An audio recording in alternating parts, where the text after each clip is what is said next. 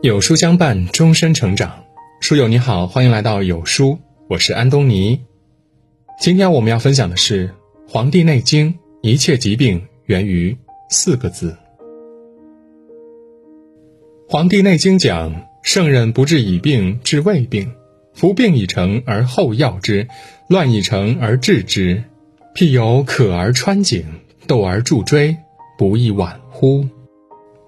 养生就是要赶在疾病尚未发生之前，积极的进行预防。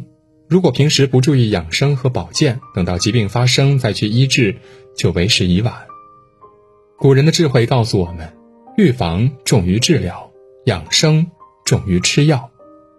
顺应天时，以古法养生，必定可以远离疾病，益寿延年。《黄帝内经》云。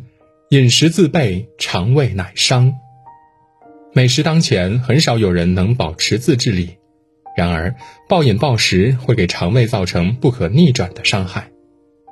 除了暴饮暴食之外，饮食不当也是疾病形成的一个重要原因。《黄帝内经》指出，高粱之变，足生大丁，因而饱食，筋脉横解，肠薄为滞。吃的太肥腻，足底容易生疮；饮食过当，不仅损伤筋脉，还会使肠壁变薄，形成痔疮。《黄帝内经》里说：“五谷为养，五果为助，五畜为益，五菜为充，气味和而服之，以补益精气。”合理饮食可以调养精气，纠正肺腑阴阳之偏，防治疾病延年益寿。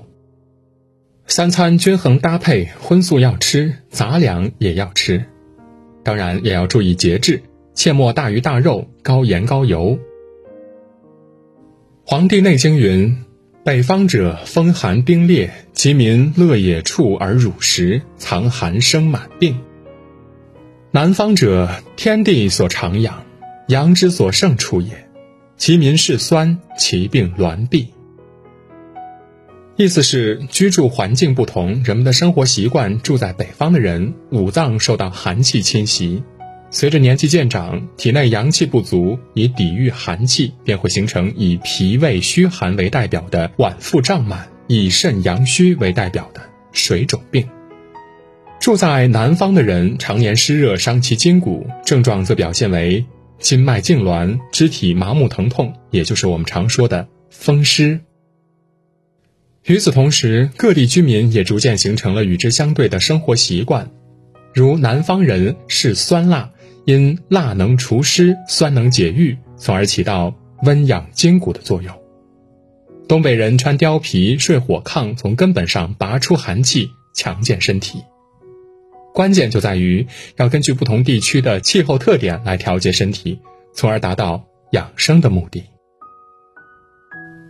黄帝内经》认为。心再治为喜，喜伤心；肝再治为怒，怒伤肝；肺再治为忧，忧伤肺；脾再治为思，思伤脾；肾再治为恐，恐伤肾。情志为五脏所主，不同情志伤人，会影响相应的脏器健康。这五种情绪被称为是思想之患。这种患开始是无形的存在。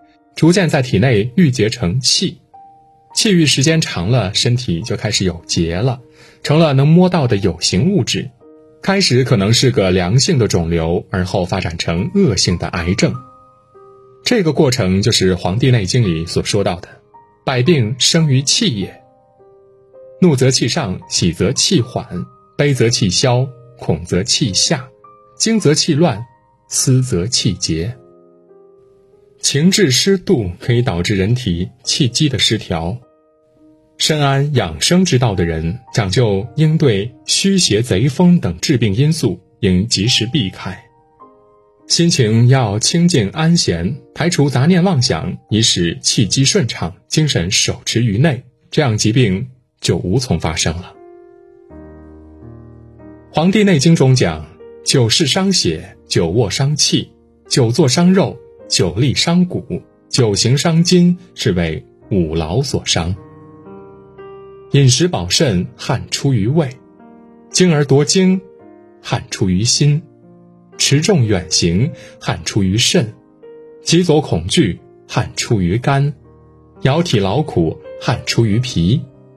故春秋冬夏四时阴阳，生病起于过用，此为常也。劳是什么？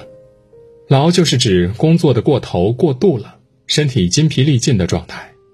五种过度的疲劳可以伤耗五脏的精气，比如久视，则劳于精气而伤血；久卧，则阳气不深而伤气；久坐，则血脉灌输不畅而伤肉；久立，则过劳于肾伤骨；久行，则过劳于筋脉而伤筋。这就是五劳所伤，因此古人讲究行劳而不倦，让身体保持一种适当的劳累却不至于疲倦的状态。无论劳动还是运动，都应适当。一旦过度，不仅伤筋动骨，也会损伤精气，百害而无一利。